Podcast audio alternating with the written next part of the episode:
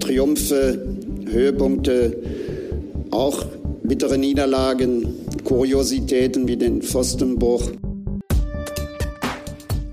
Natürlich wollen wir generell eine hohe Aktivität sehen, eine Mannschaft, die, die mutig spielt in allen Spielphasen, mit oder ohne Ball, einen, einen ehrlichen Fußball, dass man nicht zögerlich auftritt, sondern dass man vieles unternimmt, äh, um dann auch äh, das gewünschte Resultat auch äh, zu haben.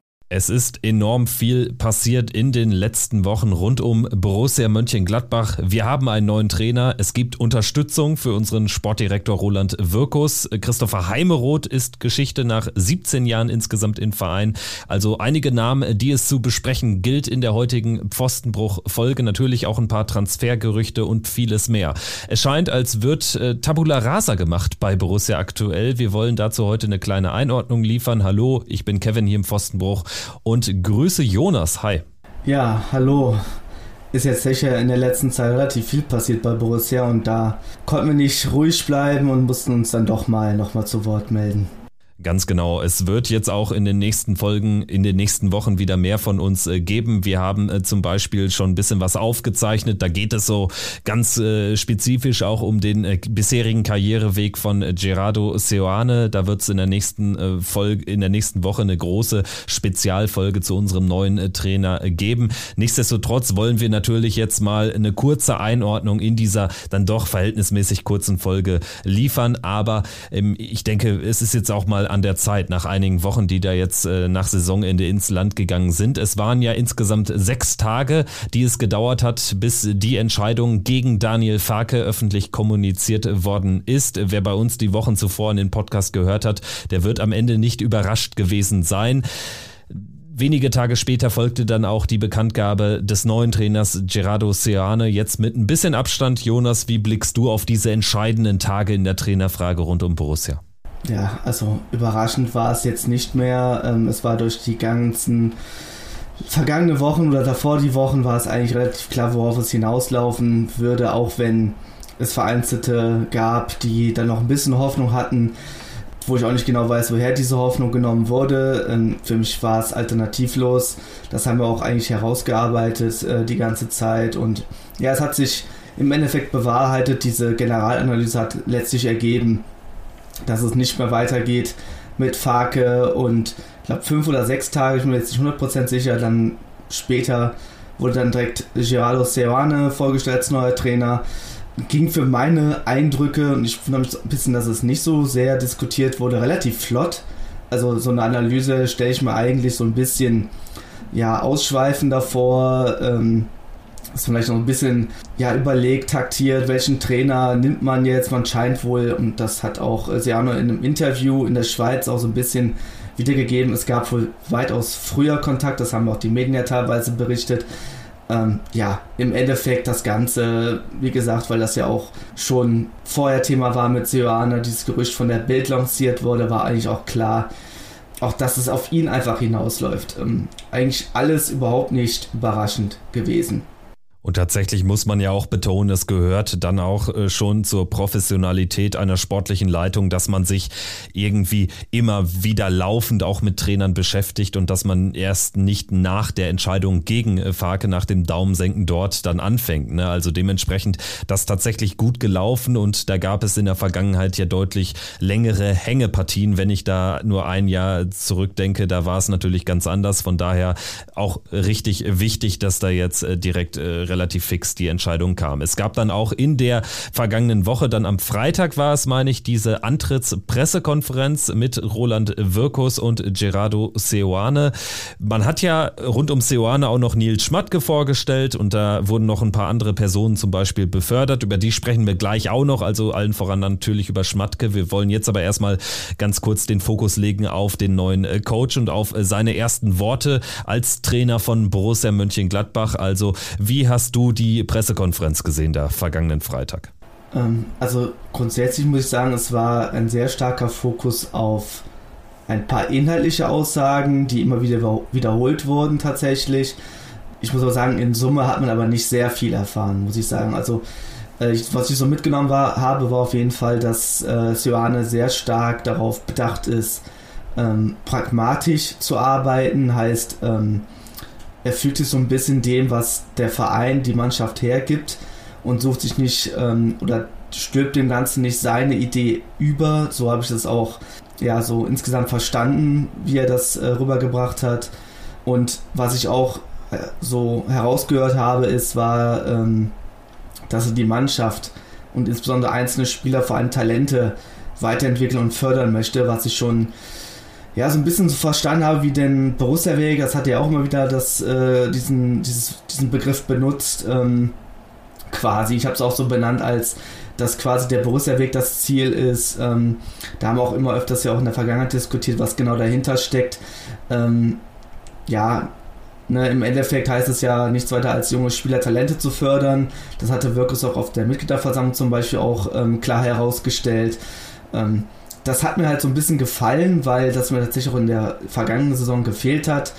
Ähm, nichtsdestotrotz war es halt eine sehr ja, sachliche, aber jetzt nicht so überladene mit Emotionen, ähm, ja, Kommunikation, sondern halt man hat so ein bisschen, ja, es war, ich will es nicht dröge nennen oder langweilig, aber es war halt mal wirklich so ein anderer Kontrast zu dem, was jetzt bei Farke vergangenes Jahr los war. Was ich jetzt auch nicht schlecht finde tatsächlich, weil wir wissen ja, wie es ausgegangen ist. Wenn es jetzt so ist und das Gegenteil eintritt äh, in, dieser, in der nächsten Saison, dann ja, gerne. Tatsächlich war es ja vor einem Jahr unter Farke auch eine deutlich längere Pressekonferenz. Da gab es ja dann schon auch deutlich ich sag mal, ausuferndere Statements. Es gab Statements, mit denen wir, so ehrlich muss man einfach sein, auch alle uns identifizieren konnten. Also Farkes Start war kommunikativ überragend. Es war das, glaube ich, was äh, die Leute auch und auch wir nach dieser relativ faden Hütterzeit gebraucht haben. Also da hat er uns schon alle abgeholt. Jetzt allerdings hatte sich das natürlich, wir haben es ihr Woche für Woche rausgearbeitet in der Rückrunde, deutlich abgenutzt und es wurde dann immer so irgendwie die alte alte Schallplatte aufgelegt und es war jede Pressekonferenz irgendwie fast gleich. Und da muss man jetzt wirklich sagen, ist auch äh, das Signal am Ende, dass jetzt hier daraus jetzt nicht die große Aufbruchstimmung erzeugt wurde, gar nicht mal so verkehrt. Also das war jetzt wirklich eine sachliche PK. Man kann sie vielleicht sogar als langweilig bezeichnen, würde ich schon sagen, aber das muss ja eben nicht schlecht sein und das ist entscheidend. Also es war jetzt auch überhaupt nicht anbiedernd, es ging jetzt auch nicht sonderlich in die Tiefe. Also was so am Ende bleibt, ist tatsächlich relativ wenig. Also es gab jetzt nicht so die großen markigen Aussagen, das ist aber gar nicht verkehrt muss einfach sagen, es passt auch einfach nicht nach der vergangenen Saison und der Trainerentlassung, die natürlich jetzt noch nicht so lange her war, dass man da jetzt nochmal eine neue Aufbruchstimmung kreiert. Das ist auch völlig unrealistisch und passt auch eigentlich überhaupt nicht in die aktuelle Lage, zumal dieser Umbruch ja noch bevorsteht, auf dem man ja halt eine gewisse äh, emotionale Komponente halt aufbauen kann. Also aktuell wissen wir noch gar nicht, wie der Kader für die kommende Saison aussehen wird, geschweige denn, wer den Verein verlässt äh, ob gewisse Spieler ihre Verträge verlängern. Das ist alles noch unklar. Und ich glaube, das macht zu diesem Zeitpunkt einfach noch gar keinen Sinn, irgendwie irgendwelche Erwartungen aufzubauen, so wie es vergangene Saison gemacht wurde, sondern einfach mal vielleicht erstmal auf die Bremse zu drücken und einfach mal die Arbeit sprechen zu lassen, die Ergebnisse, die dabei rauskommen. Ich glaube, das ist weitaus sinnvoller, als jetzt wieder so eine Euphorie zu entfachen, die sowieso nicht möglich wäre. Und tatsächlich, also äh, wie gesagt, nochmal das kurze Teasing auf unsere nächste Folge, auf dieses Seoane-Spezial, aber wir können ja schon mal ein ganz bisschen was erzählen, also was man uns aus Luzern, was man aus Leverkusen gesagt hat. Also es ist tatsächlich ein Trainer mit einem eher pragmatischen Ansatz, der jetzt nicht so ganz klar auf eine Art Fußball äh, zu reduzieren ist. Also es wird jetzt garantiert nicht den, den ähm, Farke-Ballbesitz-Ansatz so nochmal geben. Also es wird sicherlich Phasen phasenweise dann einfach ähm, auch geswitcht im, im, im Agieren. Und äh, das finde ich erstmal richtig. Das ist etwas, was wir, glaube ich, Stand jetzt brauchen, nachdem wir ja zuletzt zwei Trainer hatten mit sehr klarem Fokus. Also man kann auch Rose noch äh, als sehr klaren Pressing-Trainer bezeichnen. Hüter war es dann sowieso und Daniel Farke der klare ähm, Konterpart, der klare Ballbesitz-Coach. Also da dürften wir jetzt etwas anderes erleben unter Seoane. Ja, genau, davon gehe ich auch aus dass wir ähm, einen, wie du sagst, einen Pragmatiker bekommen werden, der sich stark auf das, auf das zurückgreift, was halt die Mannschaft der Kader hergibt, wie ich jetzt gerade immer auch eigentlich schon gesagt habe, aber es, ich, du hast es ja gesagt, dieses Interview, da kommt es ja auch heraus, ähm, dass es sehr stark auf das quasi fokussiert, was man ihm gibt oder was er hat. Und das finde ich bei allem, was man jetzt in der Vergangenheit versucht hat, einer Mannschaft, die offensichtlich das nicht so 100% umsetzen kann oder möchte oder was welche Gründe dahinter stecken, das lässt sich im letzten Detail jetzt auch nicht mehr aufdröseln, aber ich glaube, es ist tatsächlich der sinnvollere Ansatz, jetzt jemanden zu nehmen, der einfach sich dem anpasst, was da ist, weil man muss ja auch einfach sehen, dass der Verein finanziell jetzt nicht so die Riesenmöglichkeiten hat, äh, irgendeinem Trainer jetzt irgendwas zu erfüllen, was er haben möchte. Klar wird auch in Seoane gewisse Interessen haben und gewisse Spiele haben wollen, aber ich glaube, ich glaube, bei ihm ist es einfacher mit Abstrichen, als es beispielsweise bei einem Farke oder Hütter. Jetzt äh, sind ja mit der Installation von Seoane als neuem Trainer weitere Personalien hochgerückt bzw. neu bekannt gegeben worden. Wir haben einmal die äh, sicherlich weniger bekannten Personalien Schützendorf und Vossen, die neue Rollen bekommen haben. Und wir haben mit Nils Schmatke einen ganz neuen Mann im Borussia Staff. Er mit erst 34 Jahren äh, folgt den Spuren seines äh, Vaters Jörg, der mittlerweile jetzt eben für die Geschicke des FC Liverpool verantwortlich ist. Nils Schmatke jetzt erstmals in wirklich mitführender, tragender Rolle bei einem Bundesligisten aktiv aktiv, war zuletzt äh, Chef-Scout ja bei Wolfsburg, davor auch im Scouting von Borussia Mönchengladbach aktiv und jetzt wird er sich als Sportdirektor Lizenz relativ nah um die Mannschaft kümmern. Das ist so mein Eindruck und äh, das ist auch so das, was man hört. Er soll ja dann auch auf der Bank sitzen. Roland Wirkus rückt eben hoch auf die Tribüne. Also da eine klare Rollenverteilung. Wie bewertest du die Personalie Nils Schmatke, die im Zuge von Seoane ja auch bekannt gegeben worden ist? Also erst aber grundsätzlich finde ich diese Entscheidung komplett nachvollziehbar und sie war auch eigentlich überfällig. Das war ja schon Thema unter Eberl, dass quasi, es war ja auch klar im Gespräch, dass Schröder kommen sollte, um quasi unter Eberl zu arbeiten. Das Ganze hat sich dann aus welchen Gründen auch immer verworfen. Das haben wir ja noch bei der Abschieds-PK damals mitbekommen. Vor, vor, allen Dingen war es ja so, glaube ich, der Hauptgrund, dass meine Info ist, dass er die Freigabe von Mainz nicht erhalten hat und dann hat man sich danach eben oder hat sich Max Eberl anders entschieden. Man hat es ja dann im Nachgang, wie wir dann über den Abgang von Eberl diskutiert haben und gesprochen haben, hat man ja gemerkt, dass im Endeffekt das alles nicht von einer Person getragen werden kann.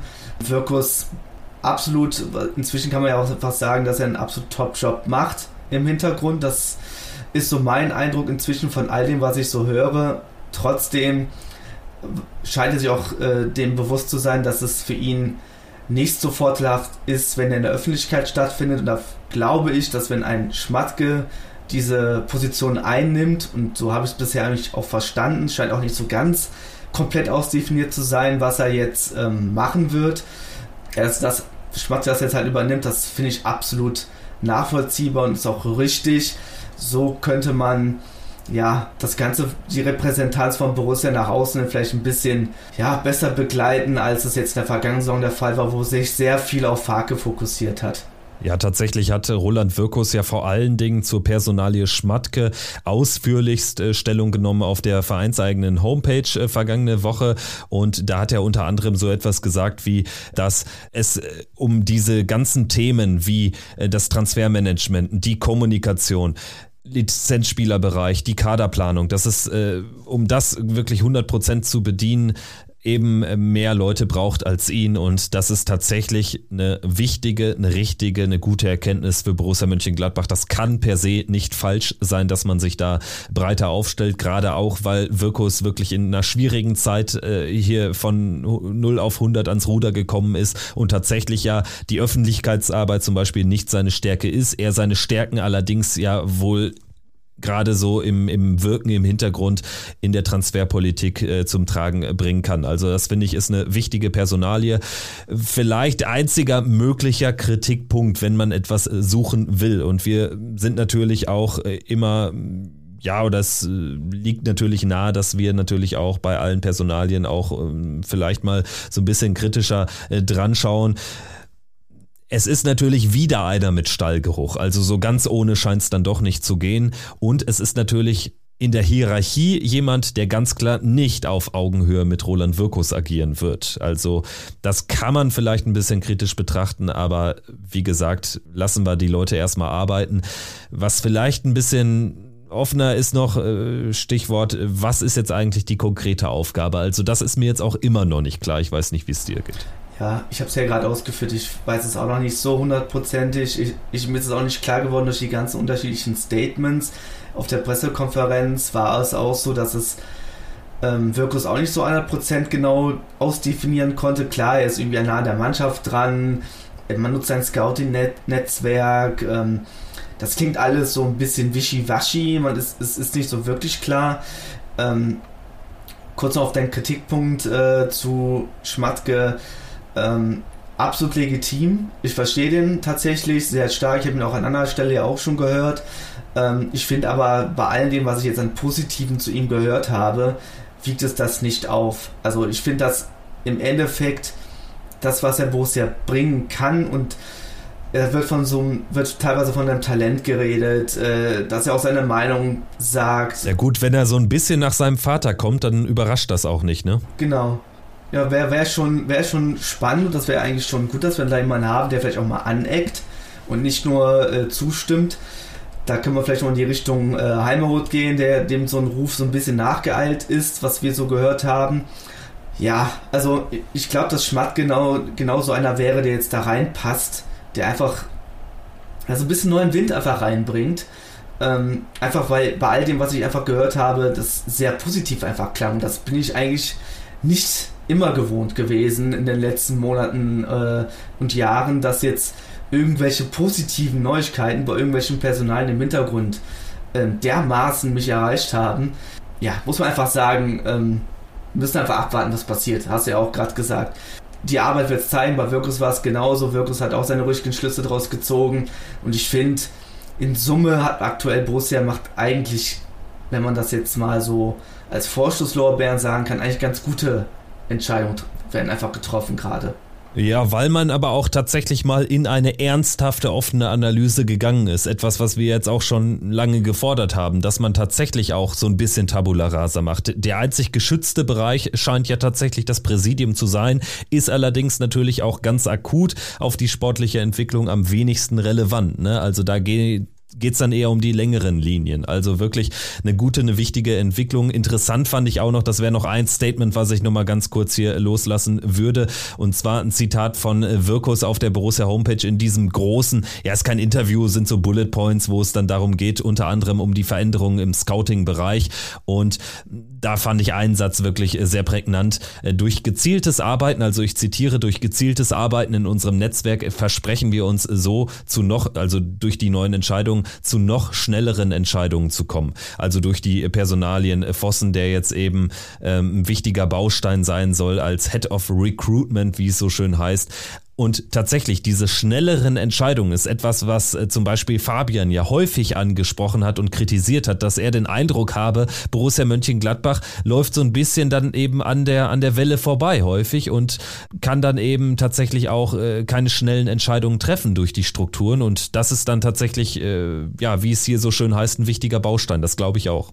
Ja, also den Eindruck hatte ich ja auch lange Zeit, dass wir nicht so schnelle Entscheidungen getroffen haben. Insbesondere im letzten Transfersommer war es ja so, dass ich so, also auch weil die Offensivkräfte, die dann geholt wurden, ähm, also es waren nicht mal die Offensivkräfte, aber waren die letzten Transfers, die waren dann relativ spät gekommen. Es hat sich gefühlt alles so sehr in die Länge gezogen.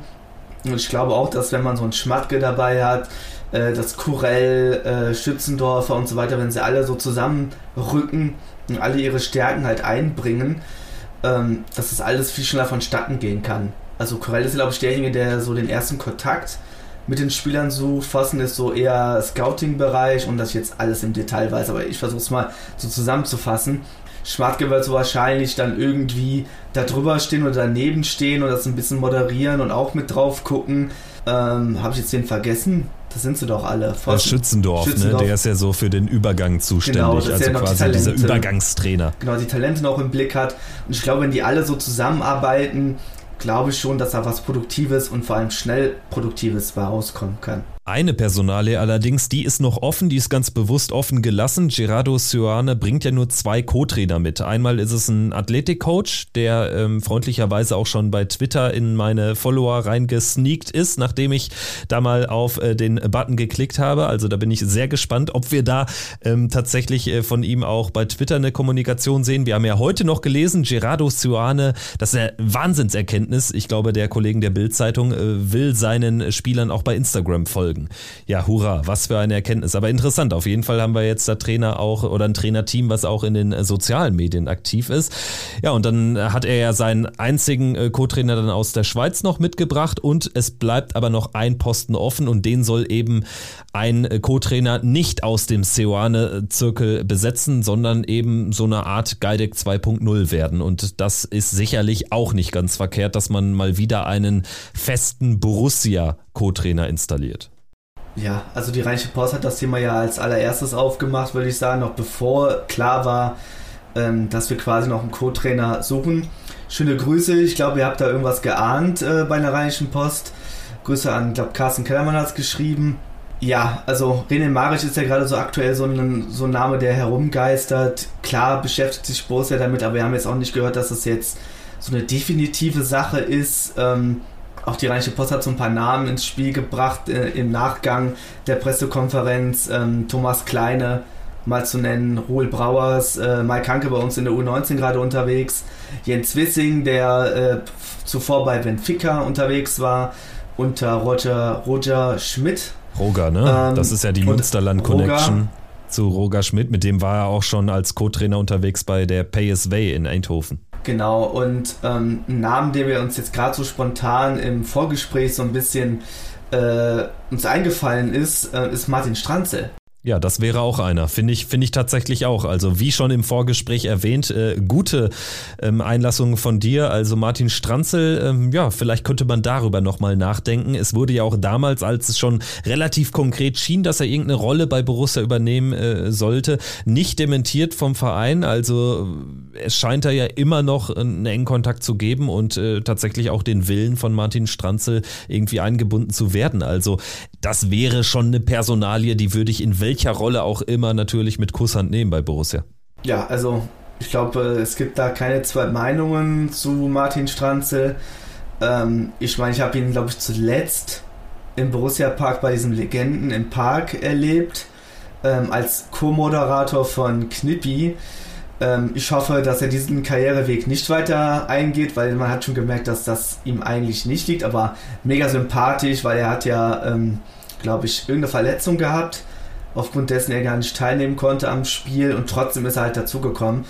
Ähm, also dieser Mann identifiziert sich auf jeden Fall mit Borussia und hat ja auch, glaube ich, die entsprechenden Lizenzen, um Co-Trainer zu sein. Äh, kennt den Jugendbereich in Österreich und äh, auch bei uns schon ganz gut. Er hat Stallgeruch, also eigentlich passt da so gesehen ähm, alles rein, dass er diese Position einnehmen könnte. Und er ist auch so ein Typ, wo man anecken kann und der vielleicht auch ja, so auch in der Kabine vielleicht dann auch sich den Respekt verschaffen kann, weil der eine oder andere wird ihn ja noch kennen äh, zu seiner aktiven Zeit. Finde ich eigentlich eine ziemlich geile Idee, muss ich sagen, ihn da zu installieren als Co-Trainer. Ja, also da haben wir jetzt auch noch mal Namen reingeworfen, einfach in die äh, Diskussion. Jetzt ist es natürlich ein ganzer Topf an Namen. Wir sind sehr gespannt, auf wen es am Ende hinauslaufen wird. Vielleicht äh, zaubert Borussia auch einen ganz anderen, noch nicht genannten Kandidaten aus äh, dem Hut. Also das wird äh, spannend äh, zu sehen sein. Dann würde ich jetzt sagen, sprechen wir natürlich auch noch über äh, die Spielerthematik, denn wenn wir auf dem Transfermarkt aktiv werden wollen, da wird ja zum Beispiel ganz heiß diskutiert der Kollege Rieder, der äh, natürlich noch bestens bekannt äh, sein dürfte bei Seoane aus der gemeinsamen Zeit in Bern. Aber wenn wir da aktiv werden wollen, dann müssen wir erstmal auf der Abgangsseite Fakten schaffen und da spielen natürlich die Namen Manu Kone und dann auch mit Abstrichen Nico Elvedi, Florian Neuhaus und Alassane Player aktuell eine große Rolle.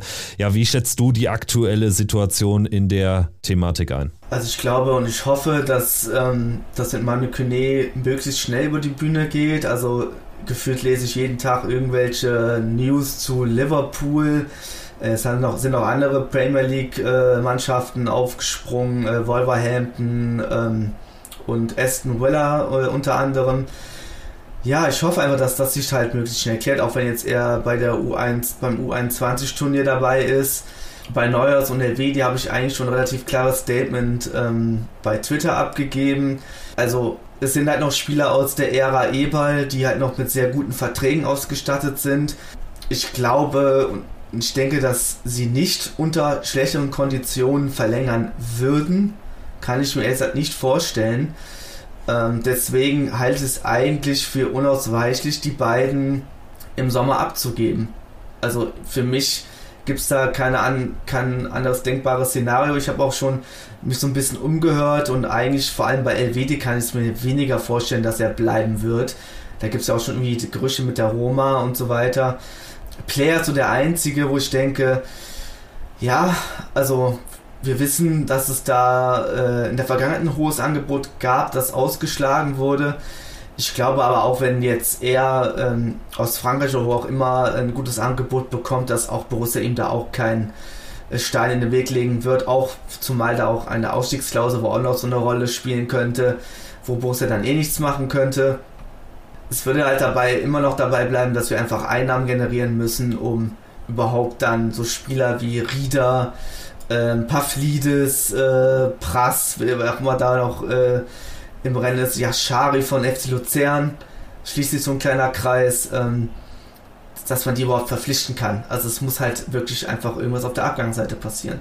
Ja, also Manu Kone, dass er gehen wird, ist ja sicherlich höchstwahrscheinlich und das wäre sicherlich auch der Spieler, der mit Abstand das meiste Geld freimacht und demzufolge ist das zu begrüßen. Hat sich immer gut verhalten, ne? Borussia ist aber auch in einer guten Vertragssituation, um da ordentlich Millionen zu fordern, wenngleich ich manche Berichte auch etwas ähm, überdimensioniert finde. Also in meinen Augen müsste man bei einem Spieler wie Manu Kone einer ist, auch irgendwie mit rund um die 30, 35 dann zufrieden sein. Also wenn es da an die 40 geht, dann aber sofort machen. Also das fände ich dann schon ein ganz, ganz dickes Ding. Ne? Also Manu Kone wäre aber dann tatsächlich wichtig, wenn dieser Transfer oder wenn da überhaupt ein Transfer dann eben möglichst zeitnah auch zustande kommt. Bei Neuhaus und Elvedi bin ich ähnlicher Meinung. Ich glaube einfach, die Geschichte der beiden in Mönchengladbach ist auserzählt. Also gerade bei Nico Elvedi, da hat man so viele schwankende Leistungen, tatsächlich mehr schlechter als gute auch in den letzten Jahren erlebt und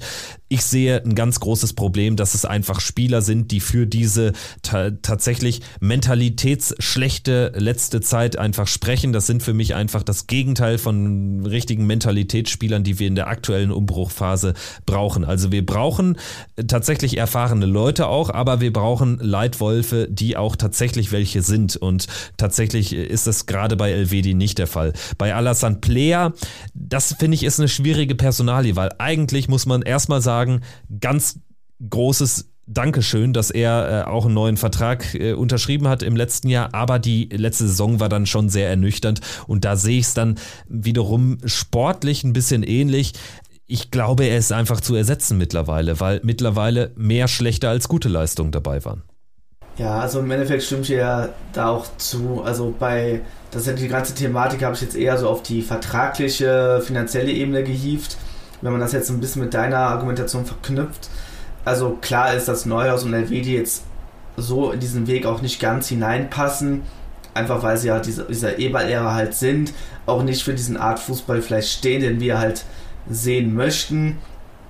Ähm, stimmt ja auch zu, dass Elvedi so ein bisschen auch auserzählt ist, da äh, erwarte ich jetzt auch nicht mehr, dass er so den Riesensprung nach vorne macht. Ähm, bei Neuhaus ist auch eher so, dass ich immer das Gefühl habe, er ist so auch leicht ersetzbar, weil wir halt einen Spieler jetzt im Kader haben, der ihm sehr ähnelt und der auch gerade erst verlängert hat, also fest verpflichtet wurde. Damit meine ich Weigel. Und bei Player tatsächlich hat er absolut abgeliefert in den Jahren, die er bei uns war, aber auch die letzte Saison war jetzt auch nicht das Glanzstück. Da habe ich jetzt halt auch mehr erhofft bei dem der Rolle, die er eigentlich hätte einnehmen müssen, ähm, wenn man ihn verlängert. Das hat Hofmann ja zu 100% äh, abgeliefert und gebracht. Ähm, und er will ja auch anscheinend auch weitergehen mit uns diesen Weg. Ähm, da sehe ich bei Player eher so ein bisschen mehr Fragezeichen. Also wenn jetzt ein Verein aus Frankreich kommt und eine gute Ablöse bietet und er auch gehen möchte, dann soll man das halt einfach machen. Also besser als jetzt hier wieder ähm, Spieler zu halten, die sich nicht mit, für diesen Weg zu 100% identifizieren können. Also im Best Case machen wir natürlich äh, tatsächlich irgendwie so 75 Millionen insgesamt äh, frei. Ne? Also klar, mit Bayers 15, die habe ich jetzt eingerechnet in diese ähm, Arithmetik. Da ist ja dann schon die Hälfte in Weigel geflossen, aber ja, 35 Kone, dann irgendwie äh, 10 für, für äh, Neuhaus Elvedi jeweils und dann nochmal, weiß ich nicht, 7 für Player, keine Ahnung, irgendwie so in dem Dreh, dann wäre man natürlich absolut handlungsfähig. Ganz generell muss man natürlich aber sich schon fragen, ne? also wie lange kann man es sich leisten zu warten, bis man tatsächlich in die Transfers geht? Denn was echt nicht gut wäre, wenn richtige Wunschspieler, wenn so die 1A-Targets alle irgendwie dann schon andere Abnehmer finden würden. Also das ist so eine Grundsatzfrage, die man natürlich vielleicht auch mal stellen darf. Muss es nicht irgendwann sogar ein Fünkchen zumindest Risiko sein, dass auch Borussia bereit ist zu gehen auf dem Transfermarkt? Natürlich weiß ich auch, dass äh, gerade äh, Fehler ähnlicher Natur gemacht wurden in der Corona-Zeit, wo man höher hinaus wollte und tatsächlich viel investiert hatte, ohne diese, diese äh, Gegenfinanzierung tatsächlich bereitstehen zu haben. Aber ja, so, so ein bisschen kritisch darf man auch das sehen. Man darf natürlich jetzt nicht zu sehr in die Länge ziehen, insbesondere weil Kone ja dieses Turnier spielt. Also es wäre jetzt fahrlässig, so lange zu warten, bis quasi Frankreich ausgeschieden ist. Ähm, meine Hoffnung ist, dass irgendwie schon vorher was abgeklärt wurde mit irgendwelchen Vereinen, ähm, Medizincheck mal äh, dahingestellt, dass man da, das irgendwie parallel schafft und da auch genug Druck von Borussias Seite aus ausübt, dass es halt einfach über die Bühne geht. Kann ja auch teilweise im Interesse des einen oder anderen Vereins sein, dass Cornelius da nicht durch die Decke schießt ähm, und da total überzeugt und äh, Frankreich da irgendwie den Titel gewinnt und dann die Preise nochmal höher gehen. Ähm, so kann man natürlich auch ein bisschen argumentieren. Das ist so ein bisschen meine Hoffnung, dass das halt möglichst schnell einfach in die Bühne geht. Äh, nichtsdestotrotz gibt es ja noch andere Personalien neben denen, die wir jetzt genannt haben. Da kann natürlich jetzt auch noch was passieren. Ähm, es ist ja nicht so, dass wir jetzt uns nur hier auf diese vier fokussieren müssen. Grundsätzlich aber hoffe ich, dass wir halt zumindest zum Trainingsauftakt am 9. Juli, was glaube ich, dass wir da zumindest vielleicht ein, zwei, vielleicht drei neue Spieler sehen, von denen jetzt abgesehen, die sowieso feststehen. Bis zum ersten Pflichtspiel ist auf jeden Fall noch ein bisschen Zeit. Äh, zwei Monate, um ganz genau zu sein. Vom 11. bis 14. August findet die erste DFB-Pokal-Hauptrunde statt. Und das wäre jetzt zum Abschluss noch unser Thema, denn am Sonntag bekommt Borussia den Gegner für die erste Pokalrunde zugelost. Ab 17.10 Uhr live in der ZDF Sportreportage die Auslosung. Ich freue mich jedes Jahr wie ein kleines Kind drauf. Also tatsächlich Auslosung generell so, so ein Thema könnte ich mich stundenlang mit beschäftigen. Diesmal ist es natürlich einfach, wie immer, 32 äh, Teams im Profitopf, 32 Amateurclubs von äh, der, äh, ja, den, den vier schlechtesten Zweitligisten bis dann zu mehreren Fünftligisten sind drin. Und ich bin gespannt, auf welche Gegner du denn so hoffst bei dieser Auslosung. Wir wissen alle, letztes Jahr war es der SV Oberachern. Ich habe mir zwei Vereine rausgesucht im Vorlauf. Ähm, einmal Maccabi Berlin habe jetzt auf deiner, äh, auf deinen Wohnort hin mal ähm, ausgewählt. Ich denke mal, das ist eine schöne kurze Anreise für dich. Ähm, hierzu kommt diese, ähm, ich will es jetzt nicht falsch ausdrücken, ich bin nicht 100% sicher, wie man das ausdrückt. Also israelisch-jüdischer Verein ist es, glaube ich. Ist der erste jüdische Verein in der Geschichte des DFB-Pokals tatsächlich. Genau. Und auch der höchstspielende, ja. Das würde auch zur Geschichte von Borussia passen, die auch eine enge Bindung äh, zu Israel hat hat. Äh, ich glaube auch in der, ähm, in der Fohlenwelt gab es auch eine Ausstellung zu dem ganzen Thema. Also auch ähm, da gibt es eine gewisse Verbindung, das könnte man schöne, schöne Geschichte drumherum bauen auf jeden Fall. Ähm, der andere Verein, der mir eingefallen ist, ist der FC Gütersloh. Ich glaube, den allermeisten wird das nicht sagen, außer vielleicht den Älteren unter uns. Ähm, ist eine Mannschaft, die in den 90ern ähm, in der zweiten Liga gespielt hat und ähm, hat zumindest von meinem Vater zum Beispiel auch erzählen lassen, ja, die war mal dabei und dies und das und jenes. Also ich finde es irgendwie spannend, äh, da auch so ein paar Geschichten von früher einfach dann zu hören. Ähm, weil der Verein ist, glaube ich, inzwischen in der Oberliga unterwegs. Sie sind jetzt aufgestiegen. Also aufgestiegen, okay. Genau, sie spielen jetzt Regionalliga West, aber waren zuletzt jahrelang äh, Fünftligist und dieser westfälische Landespokal, da habe ich ja auch äh, durch meine Heimat äh, eine ganz besondere Beziehung hin, war tatsächlich äh, komplett legendär in diesem Jahr, weil die ganzen Viertligisten, die es gibt und auch Drittligist Ferl zum Beispiel, sind alle schon vor dem Viertelfinale ausgeschieden. Also es äh, war ein totales Favoritensterben, es gab abenteuerliche Ergebnisse, Preußen Münster ist ausgeschieden, unter widrigsten Bedingungen in Erkenschwick, wo am Ende Münster auch dagegen protestiert hat, weil die Flutlichtanlage angeblich zu wenig Licht abgab, noch äh, beim Elfmeterschießen da im tiefsten Winter. Es war großartig und hat am Ende dazu geführt, dass Erkenschwick als Sechstligist gegen den Fünftligisten Gütersloh gespielt hat. Gütersloh aber jetzt aufgestiegen, also geht als Viertligist dann an den Start, hat äh, das äh, Duell im Elfmeterschießen für sich entschieden. Und tatsächlich, einziges Manko wäre da vielleicht natürlich, dass da wahrscheinlich halb Gladbach hinfährt. Ne? Ist natürlich eine ganz kurze Anreise, wie das zum Beispiel auch bei Münster der Fall wäre. Also da habe ich irgendwie richtig Bock drauf. Ich glaube, ich, glaub, ich würde auch dahin fahren, wenn es das Stadion hergibt, je nachdem, wo sie spielen, äh, wenn es auch so kommt. Dazu noch gesagt. Ja, und ich freue mich nach der Information von dir, dass sie jetzt in der Regionalliga sind. Also da werde ich wahrscheinlich dann auch mal gucken, dass ich das mitnehme, weil ich glaube, das ist schon, also wenn sie in ihrem Stadion spielen, glaube ich, und wenn es das noch gibt, ja, das nehme ich echt mit. Cool. Ja, Borussia Mönchengladbach 2 wird auf jeden Fall in Gütersloh aufspielen. Äh, Mal schauen, ob es unsere Erste auch äh, tun muss. Ich äh, würde jetzt äh, zum Abschluss nochmal äh, ein bisschen was anderes äh, vorschlagen. Und zwar hätte ich unfassbar Bock auf Koblenz schön da am Rhein entlang. Also ich würde wahrscheinlich aus Berlin kommend dann ähm, nach, nach Frankfurt in den Frankfurter Raum fahren und dann von unten quasi äh, den, den, den Rhein hoch. Und die Gladbacher müssten natürlich nur den Rhein runter. Also Koblenz, da haben wir ja beim TUS Koblenz gespielt in der zweiten Bundesliga-Saison. Ich glaube 5-0 gewonnen. Dies wäre jetzt der FC Rot-Weiß Koblenz, Fünftligist. Und ähm, das fände ich auch noch ganz spannend. Ansonsten könnte ich mich auch begeistern am VfB Lübeck fände ich mal auch ganz nett, weil man ja in der Bundesliga schon immer nur Richtung Süden fährt, ganz hoch in den Norden.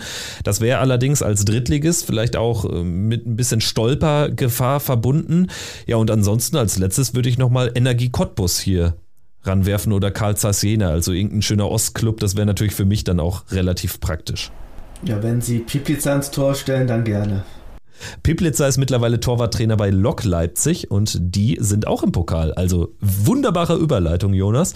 Also sowas würde ich auch mitnehmen. Ich bin gespannt. Also was, worauf ich verzichten kann tatsächlich ist sowas, was wir schon gespielt haben. Oberneuland in Bremen, Oberachern in Freiburg oder auch äh, Sandhausen. Also das muss ich jetzt nicht nochmal haben. Das hatten wir ja in den letzten Jahren. Das wäre dann irgendwie ein bisschen langweilig. Gut, ich würde sagen, damit haben wir alles äh, besprochen. Es gibt aber jetzt noch ein kleines Spezial. Das ist mir äh, kurzzeitig noch, noch eingefallen, das muss ich unbedingt loswerden, denn es hat ja auch einen Grund, weshalb wir hier jetzt in den letzten Folgen ein bisschen ruhiger äh, ähm, agiert haben, denn an dem Tag, als äh, Farke entlassen wurde, an dem Freitag, als man sich da getrennt hat, äh, waren Fabian und ich im Zug in die Heimat nach NRW äh, zum zehnjährigen Abiturtreffen. Und dort habe ich etwas Wunderbares erlebt. Und zwar meine beiden Stufenleiter damals in, ähm, in der, in der Abi-Zeit sind beides Gladbach-Fans.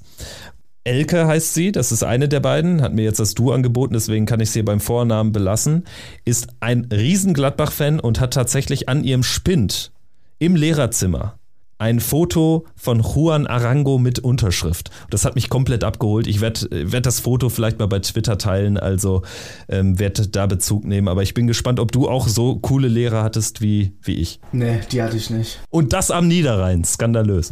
Wahnsinn. Also ich mir ist kein Lehrer bekannt, der Gladbach-Fan ist oder war. Also Zumindest nicht in meiner Erinnerung. Nein, also muss ich an dieser Stelle nochmal loslassen. Das waren echt die allerbesten, die ich mir hätte vorstellen können. Die haben mich in der Schulzeit nach Kiew fliegen lassen für einen Tag. Da war ich dann eben auch mal beurlaubt für Fußball. Großes Dankeschön an dieser Stelle nochmal. Gut, dann würde ich sagen, haben wir es wirklich für diese Woche, sind jetzt doch 40 Minuten geworden, aber ich denke, es war eine launige Runde und wir wollen jetzt nochmal zuletzt aufmerksam machen auf die nächste Folge, da dann ein Gerardo Seoane Spezial. Danke an dieser Stelle fürs Zuhören, macht's gut, ciao, ciao. Ciao. Triumphe, Höhepunkte, auch bittere Niederlagen, Kuriositäten wie den Pfostenbruch.